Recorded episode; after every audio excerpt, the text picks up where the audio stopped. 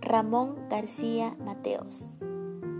Dangarotipos moderadamente apócrifos.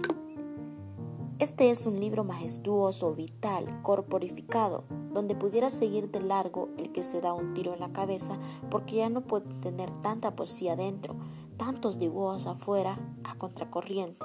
Simular, por ejemplo, que te das el tiro de gracia y significó danguerotipos moderadamente apócrifos. Poeta Ramón García Mateos.